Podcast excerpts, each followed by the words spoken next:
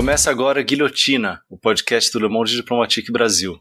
Eu sou Luiz Brasilino e estou aqui com Bianca Pio. Salve pessoal, tudo bem? Bom, no episódio de hoje a gente recebe a escritora e pesquisadora Ana Rushi. Oi, Ana, tudo bom? Olá, gente, tudo bom? Prazer estar aqui com vocês. Prazer é todo nosso, Ana. Bem-vinda ao Guilhotina. Bom, a Ana é escritora e pesquisadora. Seu último livro é A Telepatia São os Outros, publicado pela editora Monomito, em 2019, que foi finalista do Jabuti. Ela é doutora em estudos linguísticos e literários pela Universidade de São Paulo e ela defendeu a tese sobre ficção científica e utopia a respeito das obras da Ursula Le Guin e da Margaret Atwood. Bom, a gente vai trocar uma ideia com ela sobre esses temas aí que tem a ver com a tese dela e com a produção que ela faz. Ana, a gente queria começar perguntando um pouco por que você escolheu pesquisar esse tema e se você pode contar um pouco sobre as obras que você pesquisou no seu doutorado e, e os paralelos entre elas, enfim. Nossa, maravilhosa pergunta, obrigada. Eu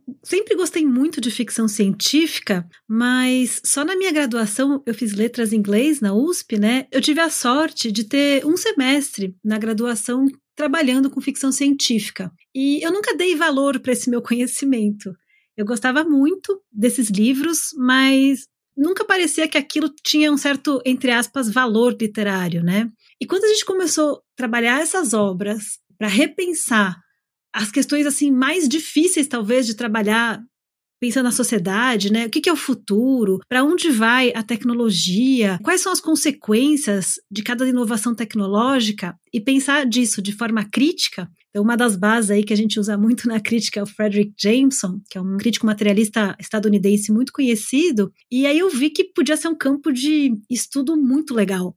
E eu queria trabalhar com feminismo, e na época a minha pesquisa ela não era muito bem vista, porque muita gente tentava me demover da ideia, porque eu estava pesquisando duas coisas que não eram muito populares né, na academia. Primeiro, a ficção científica, em segundo, o feminismo, porque a época, eu estou falando aí de 2008, 2009, não era um tema ainda tão quente acadêmico, né? Hoje tem muita gente que trabalha com literatura e feminismo, que eu fico muito feliz, mas a época era mais, mais raro. E aí eu escolhi a obra da Ursula Le Guin, porque a Le Guin, ela tem obras muito importantes para pensar o que, que é a diferença de gênero, mais o que, que é a mulher, né? O que, que é ter gênero? Por que, que a gente escolhe essa classificação para diferenciar pessoas? Por que, que ela é tão importante? A gente consegue pensar um mundo sem essa classificação? Que é o que ela propõe no romance A Mão Esquerda da Escuridão, publicado em 69. E para repensar essa utopia da Ursula Le Guin, porque ela é uma, uma escritora muito propositiva, né?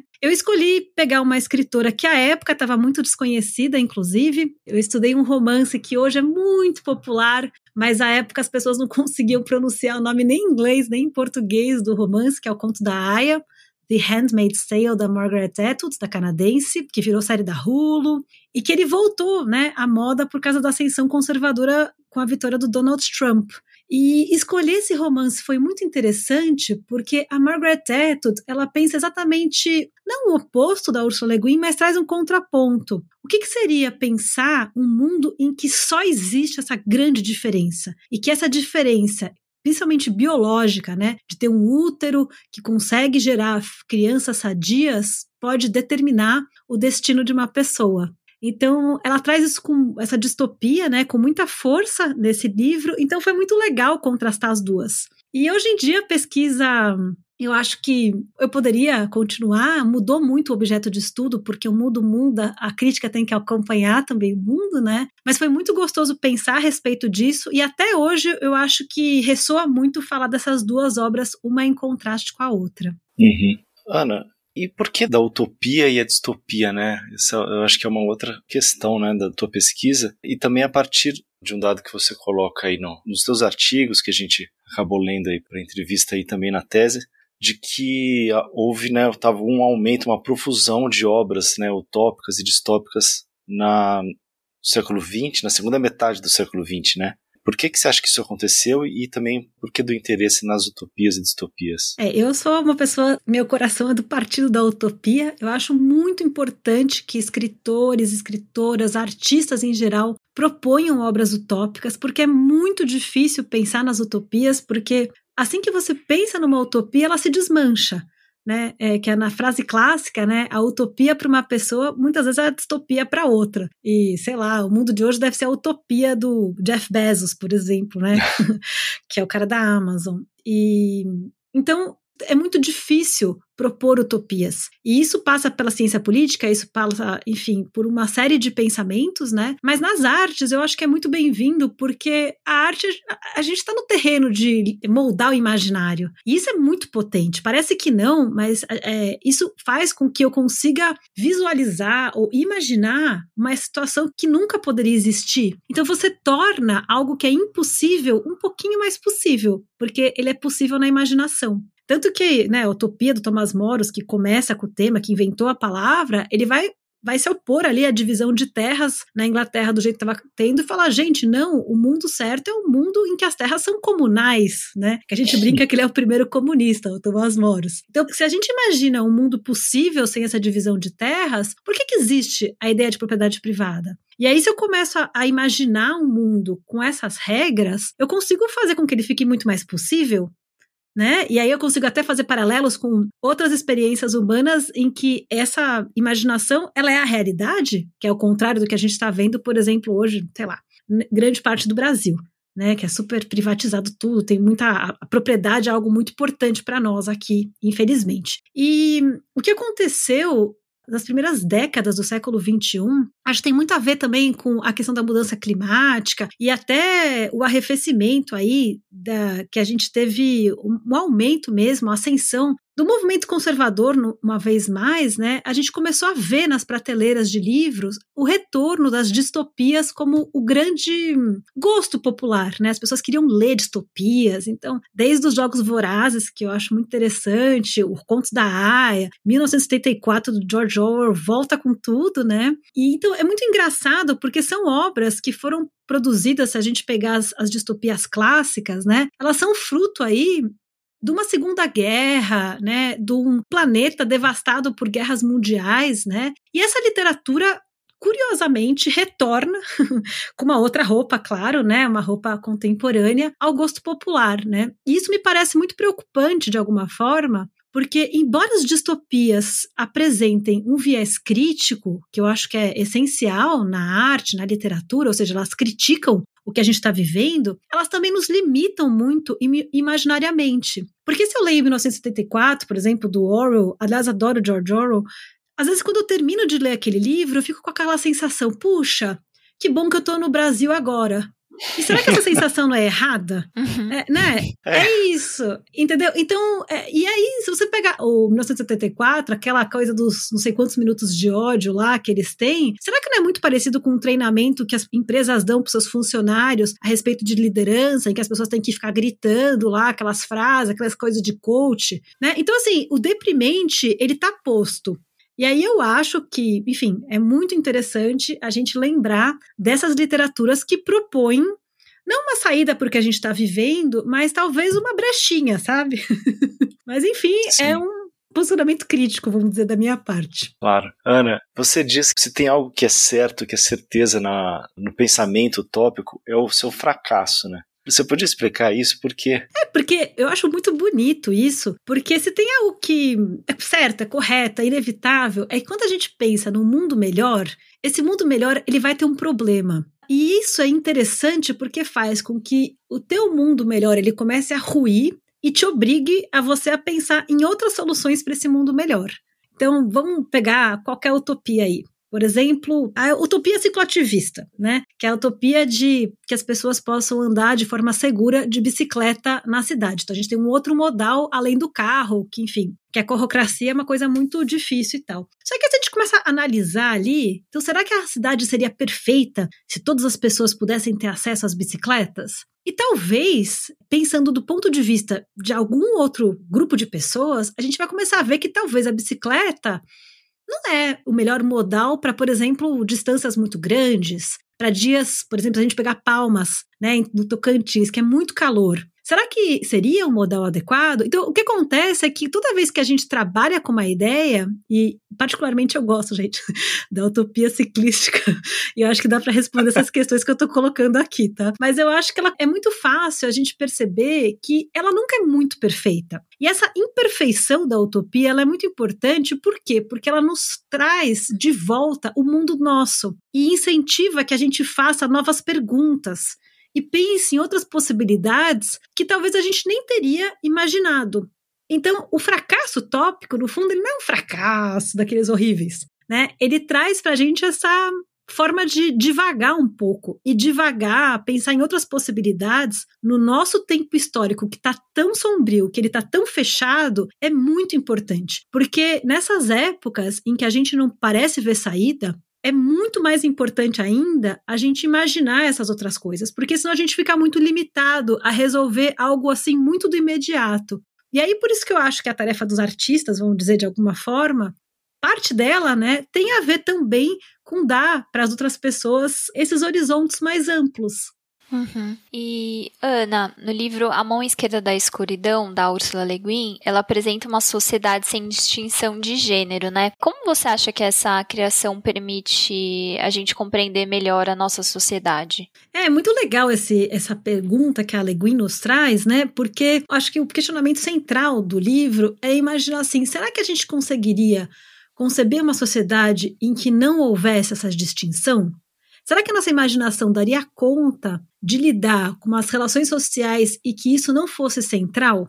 Então ela imagina lá como é que seria esse mundo num planeta, um planeta que chama Geten, ou planeta inverno, em que as pessoas são ambissexuais e determinado momento ali elas adquirem características sexuais femininas ou masculinas e conseguem ali, enfim, transar e tudo mais. E aí o interessante desse livro, né, ele é de 69, então já é um livro antigo, é que a própria Le Guin, por isso que é interessante dessas utopias, né? Ela começa, você vê assim, umas rachaduras, né? Porque primeiro que tem essa coisa muito heterossexual. Por que que, né, precisa ter ali e, e, muito voltada ao sexo biológico, né? Até assim, enfim, são uma mulher cis, um homem cis, mas era um ser sexual, uma coisa assim super maravilhosa, né? E por que que binariedade de gêneros? Por que que dois gêneros? Por que que não é dez gêneros, né? Porque é, ela, a Le Guin é filha de antropólogos, ela devia saber que existe várias sociedades humanas que têm quatro gêneros, enfim, né? Então, por que que dois, né? Então, reforçando aí essa coisa binária que parece, não parece muito revolucionário. E também é interessante, enfim, se a gente pensa à luz do que a gente acumulou, todas essas coisas, né? Isso fica muito claro. À época, a Jonah Russ, que é uma outra escritora, né, criticou, por exemplo, ela muito que ela não fazia uma alteração na forma de falar. Né? Hoje a gente usa, né? É, Bem-vindes, todes, né? Então, formas uhum. neutras, né? E o inglês é uma língua muito mais neutra na declinação do que o português. E a Le Guin não fez experimentos linguísticos, por exemplo, para alterar isso. E já existia à época quem fizesse, né? Então é muito interessante esse experimento da Ursula Le Guin, porque ele sim traz o um incômodo. Você fica, gente, mas será que, será que não seria melhor se o mundo pudesse ser assim? E uma coisa que ela traz, que ela imagina que esse mundo não conheceria a guerra.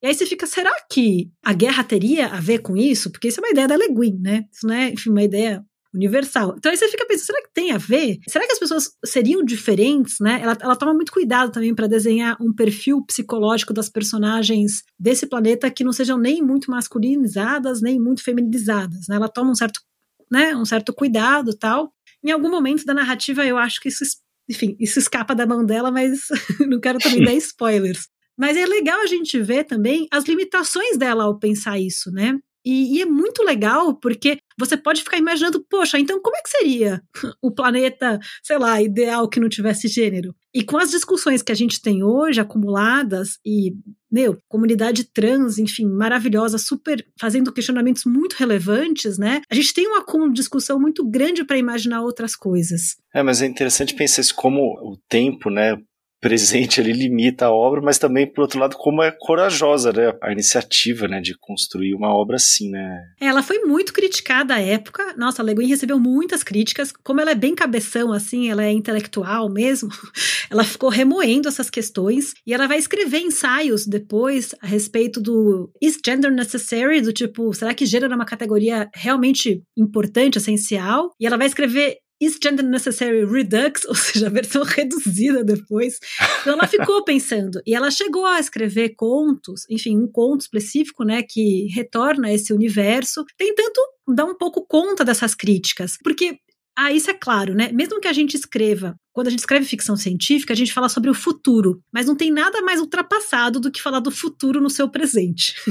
Porque se você pensar o que é o futuro na década de 1920, ele é super a cara de 1920, o futuro em 1980 ele é a cara de 1980. Então, essas configurações de tempos, enfim, que não são o presente, né? Elas são muito marcadas no seu tempo histórico, né? E esse livro é muito interessante pela sua capacidade de falar de um tema que até hoje, o livro até hoje é discutido, né? Então ele não perdeu essa vitalidade. E ao mesmo tempo ele tem todos esses, entre aspas, problemas ou questões mal resolvidas que para interpretação é muito divertido, porque gera muito debate quando a gente discute o livro, né? Ana, falando nessas questões do tempo presente, né, e como ele reflete a obra, no, no conto da Aya, você identifica que ele traz muitos pontos da agenda feminista, muito no espírito ali do backlash que havia na época ali dos anos 80, né, do, aquele, do governo Reagan, que corporificou ali uma reação conservadora aos avanços que vinham sendo obtidos ali nas décadas de 60 e 70. Como é que isso, esse backlash foi refletido na obra? É muito interessante porque a Margaret Atwood é canadense e eu acho que ela tinha um ponto de observação privilegiado sobre a política estadunidense, né? Então é muito legal que você está falando isso, porque na época do governo Reagan a gente tinha o que foi convencionado chamadas moral majorities, que seriam essas maiorias, enfim, movimentos para reforçar a moral e os bons costumes, como se diz aqui em português, né? Ou seja, propondo vários retrocessos que já tinham sido conquistados em vários estados dos Estados Unidos, né, com relação à educação, adoção de livros, políticas de direitos reprodutivos. E ela ali do Canadá, ou seja, espiando o país vizinho, ela conseguia ter um ponto de vista mais crítico, né? Na obra, ela retrata diferentes tipos de feministas. Engraçado que a Etude, quando lançou o livro, ela não queria que o livro fosse totalmente assim feminista. Ela falava que era proto, ela, ela dava uns discursos, né? Hoje em dia ela já não hesita mais, porque não tem como fugir da recepção feminista da obra, que é muito feminista no sentido que discute muito o que o feminismo branco é. Né? Então é também é importante marcar que ele é sobre mulheres brancas, né? E também isso é um ponto da obra. Mas assim, vai aparecer na figura da mãe da Offred, que é a nossa protagonista, a feminista que estava ligada a movimentos sindicais, ou seja, de movimentos de trabalhadoras, talvez numa primeira onda aí do feminismo. A gente vê na figura da Moira, que é uma grande amiga da protagonista, que ela é lésbica, desse feminismo da diferença, que era bem famoso, inclusive na época, em que a obra foi publicada, né? Então a gente consegue ver essas diferentes tipos de feminismo sendo retratados. Tem uma cena até muito interessante em que a mãe da Offer está queimando revistas, enfim, pornográficas e tal, que faz alusão ao episódio que é bem comum na crítica feminista estadunidense, entre mulheres brancas também, que estava se discutindo, né, se a pornografia seria ou não algo que atentasse contra o direito das mulheres, mas também se pensava, não, mas, poxa, é tão importante que a gente diversifique as práticas sexuais e traga adiante práticas sexuais que talvez não sejam tão celebradas, né? Então tinha uma discussão muito grande sobre isso. Então tá retratado no livro, então é, tá claro que a Eto acompanhava o babado todo, né? Ou seja, ela estava a par do que estava sendo discutido ali nesses movimentos, estava lendo, estava se inteirando. E esse livro é muito interessante porque ele corporifica mesmo esses diferentes aspectos. Mas ele é uma distopia, né? Então a gente tem uma narradora que fica no quarto quase boa parte do tempo. Ela tá sempre lá, sem ação, dentro do que ela pode trabalhar, né? Bem, é, é bem resignado o livro, é bem triste, assim. Ele é um livro que você fecha e fala, ah, ainda bem que eu tenho creme Nivea, sabe?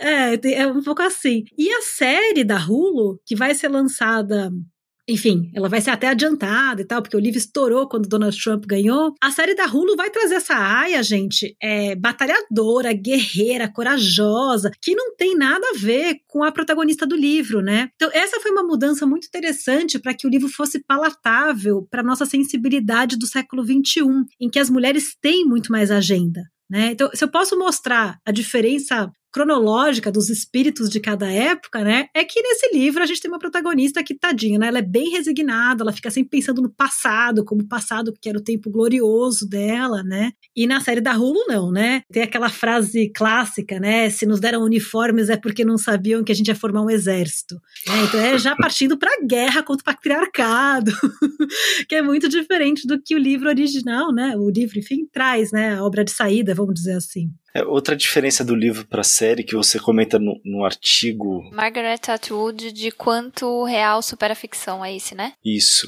que saiu na revista. É suplemento Pernambuco, jornal literário da Companhia Editora de Pernambuco. Seria legal você comentar, Ana, porque nesse artigo você comenta uma coisa interessante que é como a série tentou adaptar o livro para os tempos atuais, trazendo questões para além do feminismo branco, né? Uma personagem negra. E aí é interessante também entender isso como a limitação do tempo também, né? E aí como isso colocou a limitação da época quando foi escrita colocou problemas novos ali para a obra atual, né, para a série. É, é, muito legal porque assim, só para pensar um pouco a cronologia para quem está ouvindo a gente, o Donald Trump ganha a eleição nos Estados Unidos. Esse livro ele volta para a trilha dos mais vendidos. Esse livro não estava, ele estava esquecido, né? Muito porque durante a campanha teve toda aquela coisa do Donald Trump falar que pegava, eh, to grab them by the pussy, né? Que é pegava as mulheres pela xoxota, alguma coisa assim. Pode falar, né, gente? Pode, tá Sim. liberado. Vocês me cortam aí. Não, pode falar. Porque é muito agressivo o que ele falou, né? É, é horrível. Imagina, eu tô me censurando por uma coisa que o candidato, né, que virou presidente falou. É muito pesado. Total. E o que, que acontece? Esse jeito de ser do Donald Trump e essa vitória, que eu, eu tava nos Estados Unidos nessa época, ela foi assim foi muito brutal para grande parte das mulheres, né? Eu estava em Nova York à época e grande parte da população detestava ele com muita força, com protestos logo em seguida da vitória dele, e isso criou aquela grande marcha das mulheres em direção a Washington. Então, teve esse movimento de mulheres muito grande, um movimento que envolveu é, diferentes setores, vamos dizer, de mulheres, né? Então, desde mulheres mais conservadoras até enfim, toda a comunidade LGBT também é, entrou e mulheres que também estão em situação de migração não legal. Então, era, era um movimento muito interessante, né? E esse movimento foi muito forte. E aí, o livro ele começou a aparecer demais, né? Ele voltou, a, já tinha voltado à prateleira dos mais vendidos. Ele começou a virar um ícone ali de resistência. Ainda não tinha a roupinha da Aya, né? E aí, a série da Hulu ela foi antecipada em muitos meses. Ela era para ser lançada, acho que no outro ano. Ela foi antecipada para ser lançada logo em abril, para aproveitar mesmo, né? Lembrando que nos Estados Unidos a posse é sempre lá pelo dia 20 de janeiro, se eu não estou enganada. Então, para aproveitar esse movimento das mulheres e colocar aí a série como um marco anti-Trump. Como para organizar a Marcha das Mulheres, houve muita discussão, inclusive ela foi atrasada algumas semanas, porque ela era formada na liderança por mulheres brancas, então foi dissolvido esse comitê e formado vários outros, tem uma discussão gigantesca sobre isso, né? E acredito que realmente da forma que foi realizada ainda nem foi a melhor possível, mas teve uma proposta de integrar, é, enfim, que não tivesse só mulheres brancas na liderança. Quando a série foi lançada, eles quiseram trazer então essa diversidade também nas personagens, né? Então no casting, por exemplo, o marido da Offred é um homem negro. Então isso é uma diferença muito grande do romance, assim como a Moira é uma mulher negra. E especificamente com o marido dela, né? Quando ele sai e vai para o Canadá, que é algo que acontece, enfim, na trama da, da série, é no começo, tá? Então, quem ainda não assistiu, o meu spoiler não é tão pesado. Não é a mesma coisa, né? Porque quando, por exemplo, as mulheres começam a perder os direitos e, sei lá, elas não têm mais direito a ter dinheiro,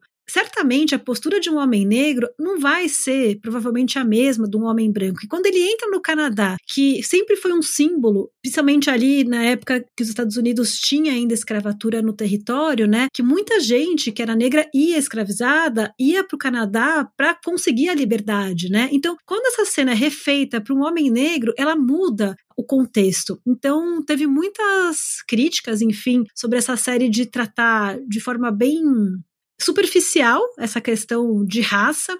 Isso é uma coisa interessante, né? Então a gente vê também que talvez essa pressa de lançar antes e também de manter algumas características do original tivesse que ser repensada, né? E aí tem, enfim, críticas em inglês, né, muito pertinentes, enfim, com muito escritas por muito mais propriedade do que eu estou falando aqui, né? Eu sou uma mulher branca, então que são muito interessantes sobre esse ponto, né? A respeito dessa inserção de raça, parece que ali o roteiro não encaixava muito bem. Uhum. E Ana, ainda nesse artigo, né, que, que o Luiz fez a pergunta anterior, o Margaret Atwood, de quanto o real supera a ficção, você cita que a autora tem a sagacidade, inclusive, de prever que quando a catástrofe se abate nos Estados Unidos, a população não reage, temendo algo pior, sem enxergar que o pior era exatamente o que assistiam. Enfim, eu, eu assisti a série o ano passado, né, as, as primeiras temporadas, e é, é muito assustador mesmo você se dar conta, assim, de pequenas coisas que vão acontecendo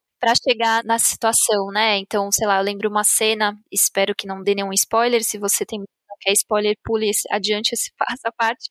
Mas é uma ceninha que a, ela precisa pegar autorização com o marido para comprar anticoncepcional. Ah, eu preciso que você assine aqui o papel da farmácia para eu comprar anticoncepcional. Então você vê que pequenas coisas para chegar numa situação extrema, né? E aí eu fiquei na questão, nossa, mas como que a galera não, não reagia a isso, né? E aí eu queria que você meio que traçasse um paralelo com o nosso momento atual, né, de ascensão da extrema direita e de muitos ataques às pautas que estão relacionadas com o gênero, né? Uhum. Eu gosto muito de, enfim, de ler esse livro, de assistir a série, porque tá muito conectado com coisas que nós estamos vivendo agora, né? E para dar um exemplo, no livro, quando a Margaret Atwood narra que vai ocorrer o golpe, né? É muito impressionante, porque quando as pessoas acham que está ocorrendo o golpe, ele já foi. e isso é, é muito perigoso, porque talvez seja exatamente o que está acontecendo no Brasil, né? Eu não sei quem está ouvindo, desculpa falar essas coisas tristes, mas talvez a gente já tenha, já tenha acontecido.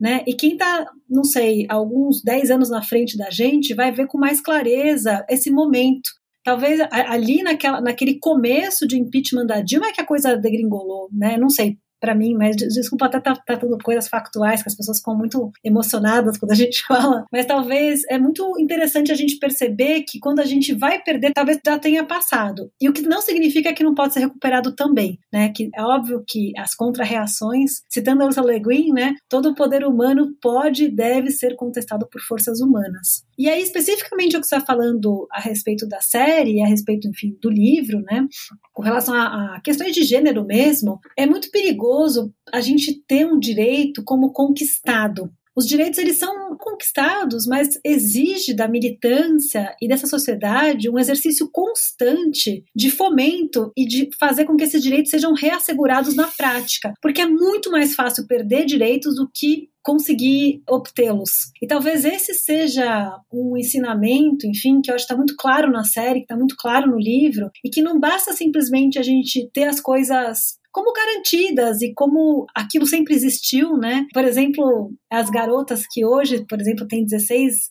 15 anos, né? Que elas têm um mundo muito diferente de quando eu tinha, por exemplo, 15, 16 anos, é muito diferente a experiência mesmo, mas é muito perigoso que pode regredir. Então, para nós que estamos aqui conversando, é muito importante que a gente faça assim que essas pequenas coisas sejam asseguradas. E, e principalmente no âmbito privado, que é onde a gente talvez possa controlar melhor de alguma forma ou poder ver isso de outra maneira, que as pessoas também elas tendem a achar que o privado às vezes é menos importante, né? E as relações privadas são muito importantes. Então, se por exemplo, eu tenho para falar um pouco de masculinidades, né? Se eu tenho hoje um movimento movimento, enfim, uma cultura de ter pais mais presentes, é muito importante que isso se permaneça no futuro.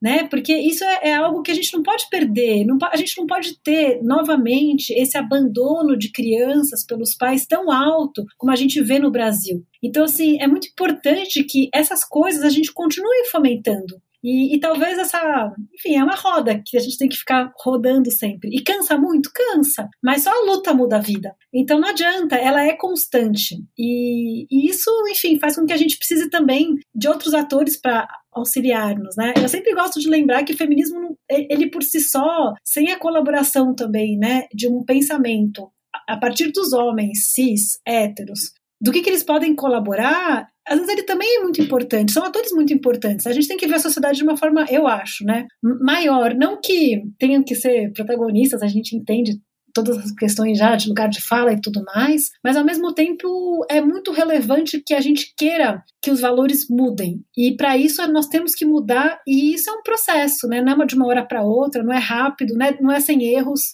também, né? Hum. Ana, uma frase atribuída ao crítico literário Frederick Jameson, né, que você até citou ele aí na, na tua primeira resposta, fala que é mais fácil imaginar o fim do mundo do que o fim do capitalismo. E é uma coisa que aparece um pouco até nessas duas obras, né, que você pesquisou, que encontraram dificuldades aí para combinar né, essa mudança aí da questão da justiça de gênero, igual usando seus termos aí, né, a justiça econômica e a justiça de gênero. Por que, que você acha que é tão difícil aí dar esse passo? Por isso que a gente precisa de novas imaginações e ter contato com talvez outras ideologias, ter contato com outros tipos de cultura, porque expandir o nosso horizonte utópico, o nosso horizonte imaginativo, ele é fundamental para que a gente consiga ter novas políticas também, né? Horizontes políticos. Porque imaginar que a coisa vai dar errado, isso é muito simples. Isso qualquer coisa, qualquer pessoa consegue imaginar o que pode dar errado. É, inclusive, eu acho que talvez um problema da ascensão das distopias aí, como uma forma muito importante que as pessoas. é esse encantamento pela catástrofe. A catástrofe é só descer aqui na rua. Né? A catástrofe ela está presente na formação desse país, né, enquanto nação, que, enfim, passa pelo genocídio indígena, passa pelo genocídio e tráfico internacional de pessoas da comunidade de países africanos, que agora são países, né, que na época, enfim, estava na formação ainda disso tudo, um processo colonialista super perverso e cruel. Então, assim, a distopia é o que formou essa nação. Então, talvez grande parte dos nossos, não sei, do que a gente precisa fazer, até como sociedade mesmo, é pensar em outros em outras formas de está aqui que não seja essa destruição constante. Porque pensar que vai haver uma nova onda de torturas, que vai haver uma nova onda de perseguição. Gente, isso daí está em 64, isso está na, na, era Vargas, e isso vai estar tá antes na história do Brasil. Isso não é novo. Isso só vai ser requentado numa outra moda, numa outra, não sei, numa outra disposição aí de espaço, tempo, né? Mas esse é o dado. Então o difícil é pensar o contrário. E sobre essa frase até do é mais fácil imaginar o fim do mundo do que o fim do capitalismo, é muito divertida porque o próprio Frederick Jameson falou que não foi ele que falou isso, né? E, e, eu acho bonita porque ela é uma frase anônima. Porque falam que é o Zizek, né? Tem, se você procurar no Google, tem um monte de solução. Mas eu já fui atrás, assim, longamente para procurar mesmo quem que tinha falado. E o, China Melville fala que também é um clichê já de palestra. E eu acho maravilhoso a gente ver que é uma frase sei lá, parece que seja anônima e muito falada. Assim, nos últimos 10 anos essa frase foi muito repetida. E, poxa, será que isso não define a era que nós estamos vivendo? É. E você aponta, Ana, que as utopias coletivas acabaram sendo substituídas atualmente pelas utopias individuais, né? Pela meta de se tornar um, um empreendedor de sucesso. Como é que isso aconteceu e quais os efeitos na nossa sociedade? Pois é, né? Parece que agora ser empresário basta você existir, né? Como se um empresário não tivesse toda uma característica de gênero, de classe social, de cor muito bem estabelecida na nossa sociedade brasileira, né? Então tem esse sonho aí neoliberal em que basta você ouvir uns conselhos de coach e você pode ter o próprio negócio e ascender. É um pouco o sonho americano vendido num país que está totalmente estourado né, no terceiro mundo, enfim, um país pobre, desigual pra caramba, mas é uma roupagem, assim, né, desse sonho americano de outra maneira. Eu acho muito perigoso, na realidade, porque sempre que a gente pensa de forma muito individualista, ainda mais com tantos problemas que cuja resposta não vai sair de uma saída individual, né? Desculpa se alguém que está ouvindo a gente tem isso como muito certo, mas não passa por aí a solução, porque é muito profundo. A gente só vai conseguir sair desse lugar em que nós estamos com, com enfim, com uma rede de apoio muito grande entre as pessoas, né? E eu acho muito curioso mesmo que o a forma coach de pensar tenha tomado aí é, até as obras, se a gente pegar assim, as obras de arte mesmo, né, literárias. Se a gente pensar em em cinema, em séries, eu acho curiosíssimo que séries que abordam o trabalho assim, mas de uma forma bem aspiracional, façam muito sucesso. E eu gosto, gente, não tô, não tô fora disso não, assim, né?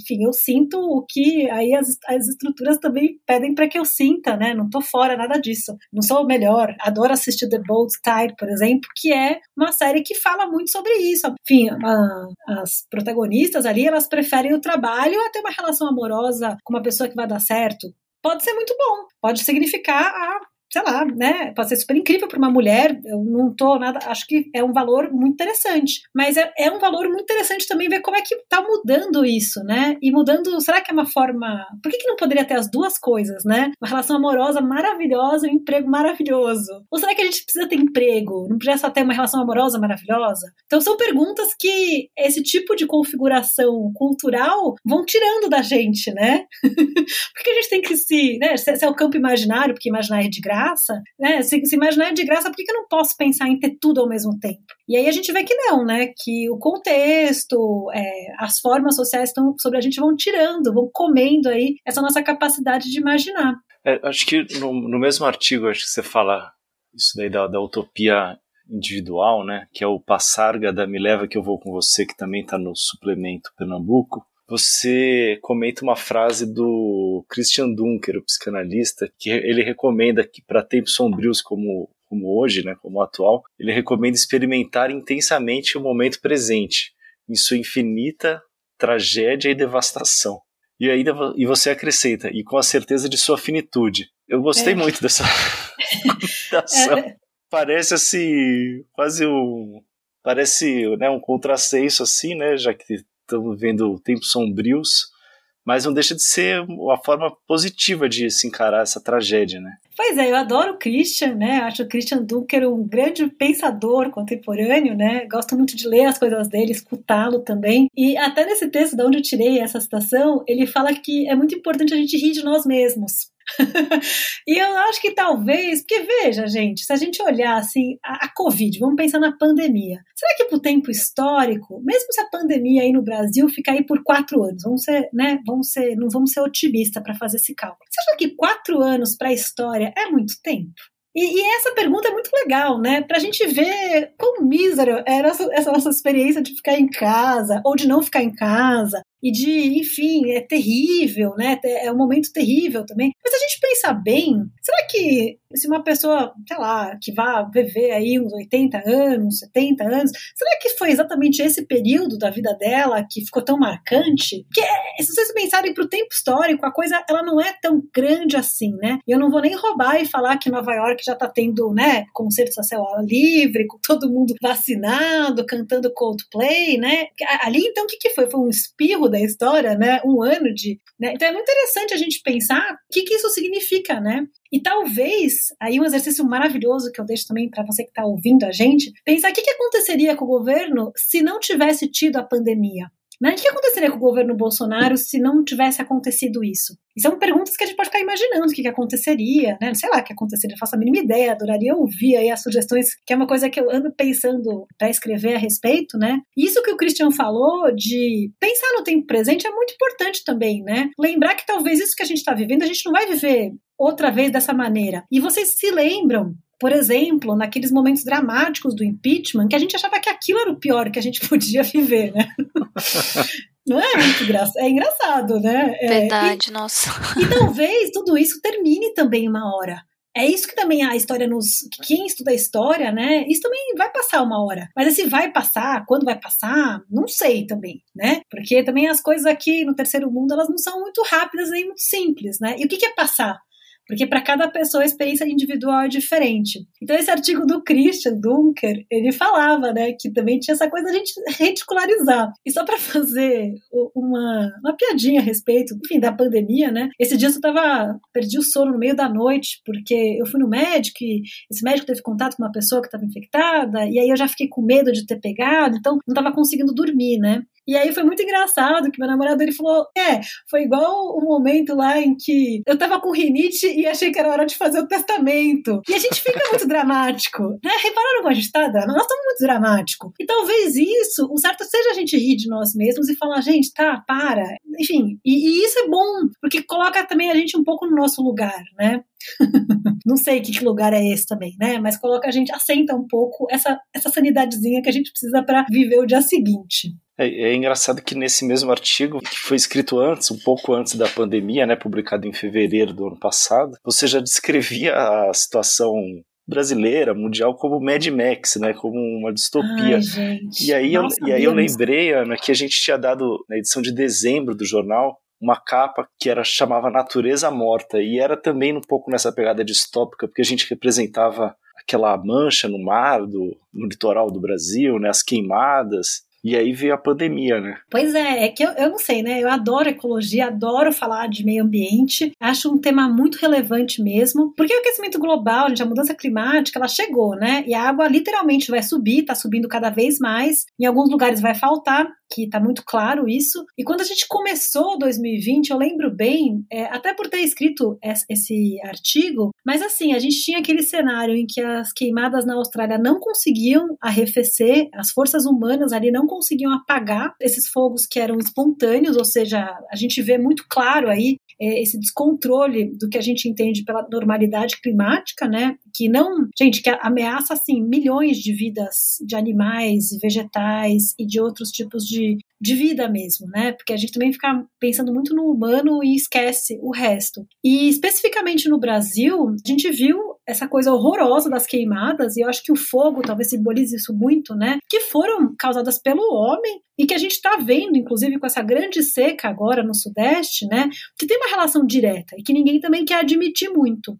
E particularmente eu parei de comer carne depois que já não comia muito, né? Mas virei vegetariana para valer, porque era a única era o meu, meu, meu miserável mínimo que eu conseguia fazer olhando aquela devastação, né? Falando, gente, mas como é que estão fazendo isso? E acabou de acontecer em outros países de forma, entre aspas, natural, né? Mas não estava conseguindo conter. Como é que bota fogo aqui? O que, que tem na cabeça, né? E, e os qualquer cientista que trabalha com esse tema sabe que a situação é muito crítica. E ninguém quer levar isso a sério, né? Porque o problema não vai ser, parece, né? Só que é mentira, que não vai ser nosso, vai ser das futuras gerações. Que o problema é da Greta. E não é verdade, né? A gente está vendo cada vez de forma muito palpável que sim, vai ser agora. E isso está começando a cobrar muito mais rápido, né? É, tem que, tem que chegar para alguma geração, né? Alguma hora vai acabar chegando. Né? Pois é. E tá chegando mesmo. É. Uma outra frase, você diz assim, que quando a distopia é profunda, as pessoas só conseguem imaginar o mínimo, nada de pensar em novas utopias.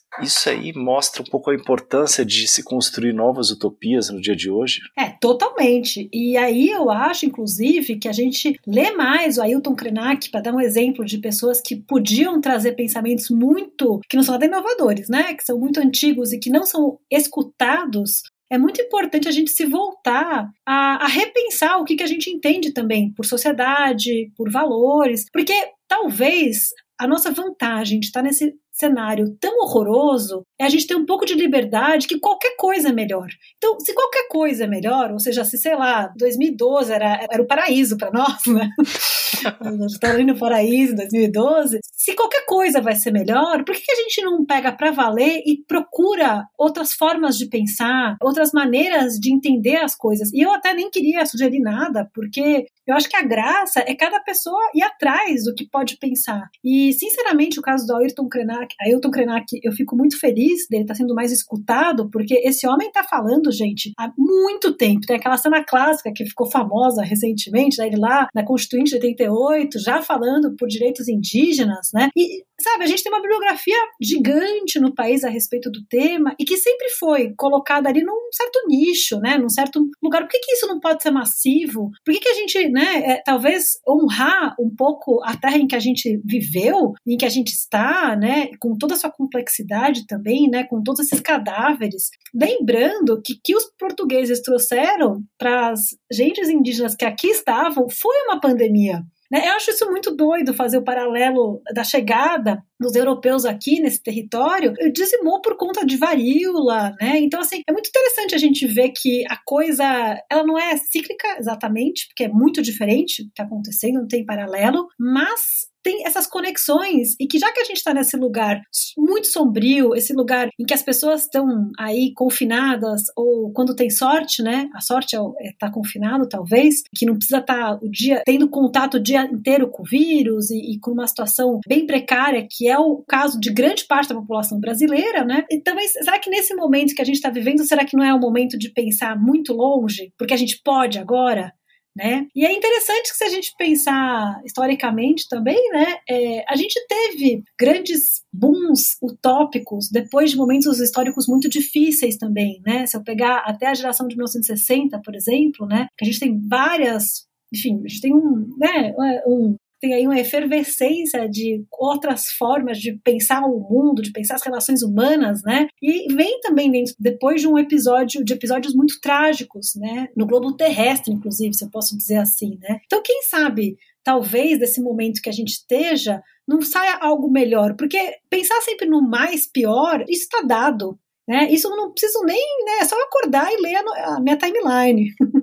Pode crer, Ana. Encaminhando aqui para encerrar o episódio, queria que você falasse um pouco também desse curso que foi organizado aí, coordenado pelo Kim Dória, a quem a gente aproveita para mandar um abraço porque ele super indicou você para esse episódio, que é o Encontros para Transformar o Fim do Mundo, ficção científica, resistência e mudanças, e que está disponível no YouTube do Sesc da Paulista, né? É isso aí. Eu acho esse, nossa, essa programação tá muito interessante mesmo. Os debates via YouTube vão permanecer então, se você está ouvindo a gente, você, pessoa do futuro que está ouvindo a gente, muito depois você consegue encontrar esses vídeos. Eu queria agradecer até o Kim, inclusive, por pensar nesses encontros. E o Sesc Avenida Paulista, ele sempre teve essa relação com tecnologia. A, a biblioteca do Sesc agora está inacessível. Aliás, não sei se está inacessível, talvez esteja alguma forma de alugar livros. Foi pensada, inclusive, com bastante obras de ficção científica, inclusive brasileiras, que é algo muito interessante. E esses debates que estão no YouTube, eles tocam em obras literárias muito relevantes, né? Então, por exemplo, vamos tratar de Estação Perdida do China Mieville, que, enfim, é, por conta desse livro, eu acho que eu fiquei muito próxima do Kim, não só dele, como tem outros amigos que eu fiquei amigas por causa de gostar da produção do China Mieville. Vai falar, por exemplo, também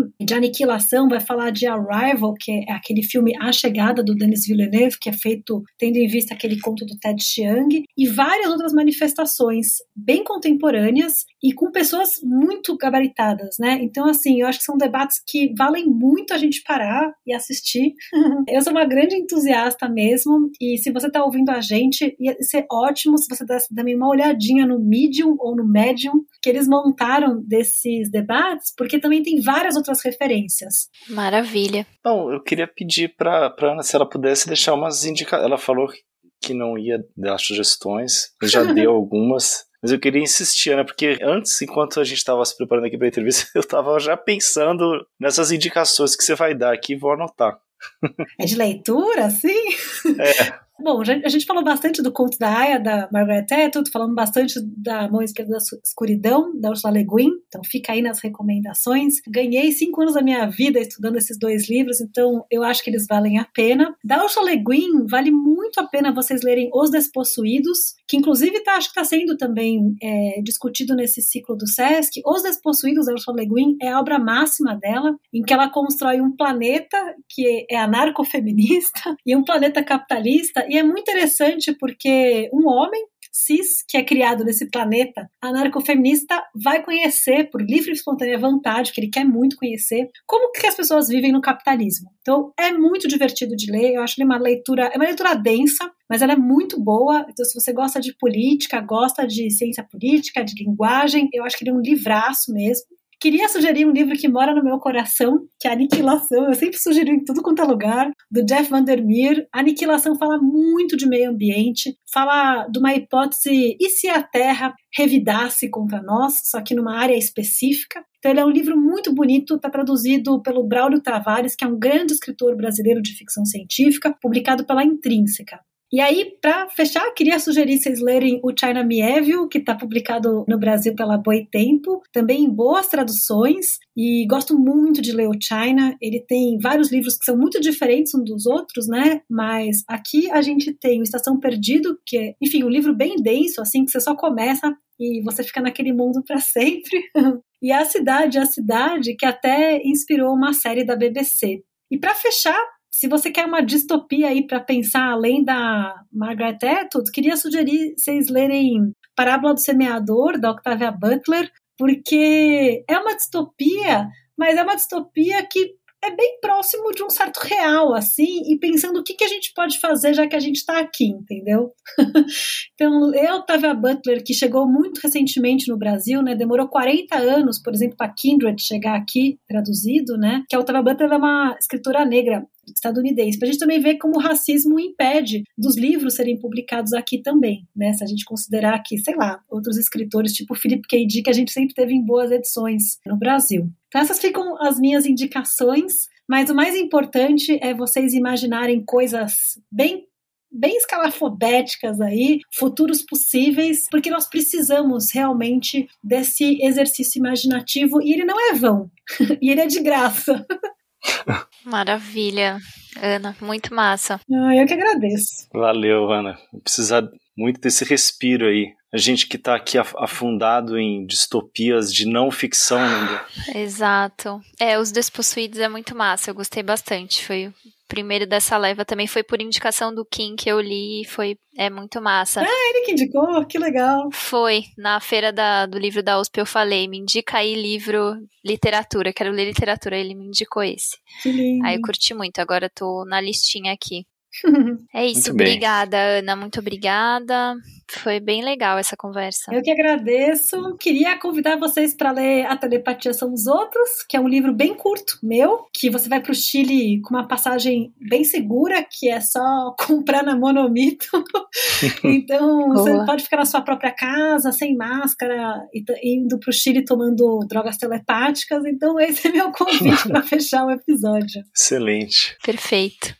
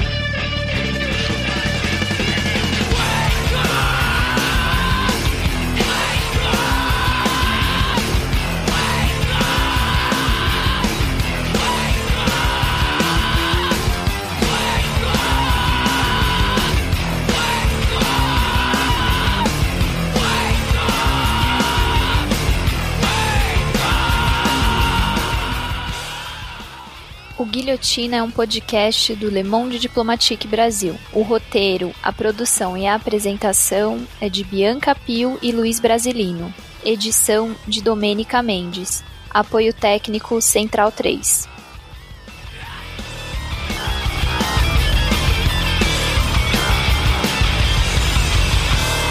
How long? Not long!